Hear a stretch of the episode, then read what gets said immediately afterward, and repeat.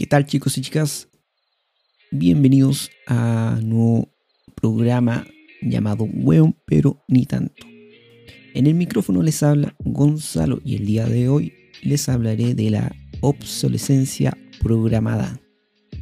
En Estados Unidos, en una estación de bomberos en California, hay una ampolleta de 60 vatios que ha durado encendida por más de 120 años, desde 1901. Ciertamente se ha apagado, pero sigue funcionando todo ese tiempo, mucho más que lo que debería durar. Ahora, ¿por qué ya no fabrican esos tipos de ampolletas? Algunos lo saben y otros se preguntarán qué diablo es. Tenemos que entender que la obsolescencia programada es la vida útil que le da una fábrica o una empresa a un producto cuando pase este periodo de vida útil. El producto se volverá obsoleto, inútil.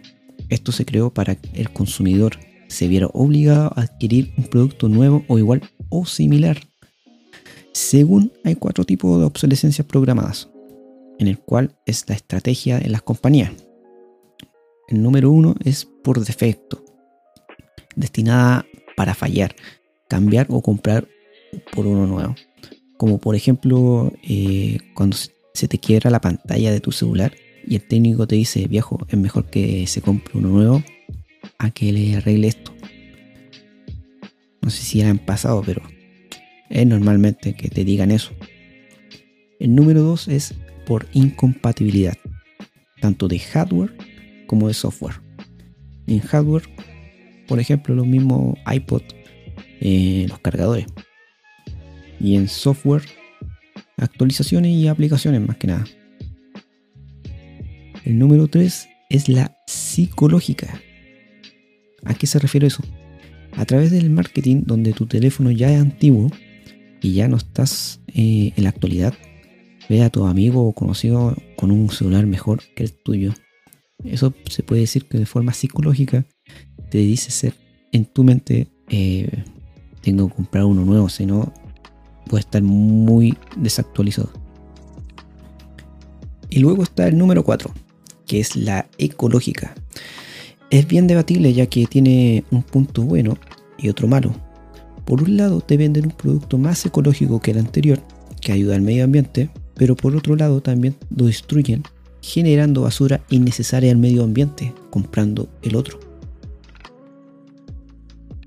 En 1924 las industrias más conocidas de bombillas de luz en ese tiempo acordaron en trabajar en conjunto a la fabricación de bombillas de corta duración y así terminar esa gran amenaza para su industria, ya que esto hubiera implicado un gran desplome económico no solo para la industria o el desempleo de la gente, sino para el país completo. Es por eso que vieron de una forma más beneficiosa para todos. Por ende, las personas que dudaban de ello lo aceptaron por ello, para corroborar si cumplían el acuerdo, las fábricas se compartían sus propias bombillas y examinaban el tiempo de duración. A los que superaban la cantidad de horas pactadas se les multaba a la industria por mucho dinero. ¿Hubo una colusión o posible conspiración de ello? ¿Será cuestionable o no? Pero imagínense, un ejemplo muy básico. Si tuvieran una empresa de jabones donde el producto nunca se gaste. Eh, para el que lo creó y comercializó implicaría un modelo de negocio terrible, donde nadie te compraría y a corto o a largo plazo quedarías en la quiebra.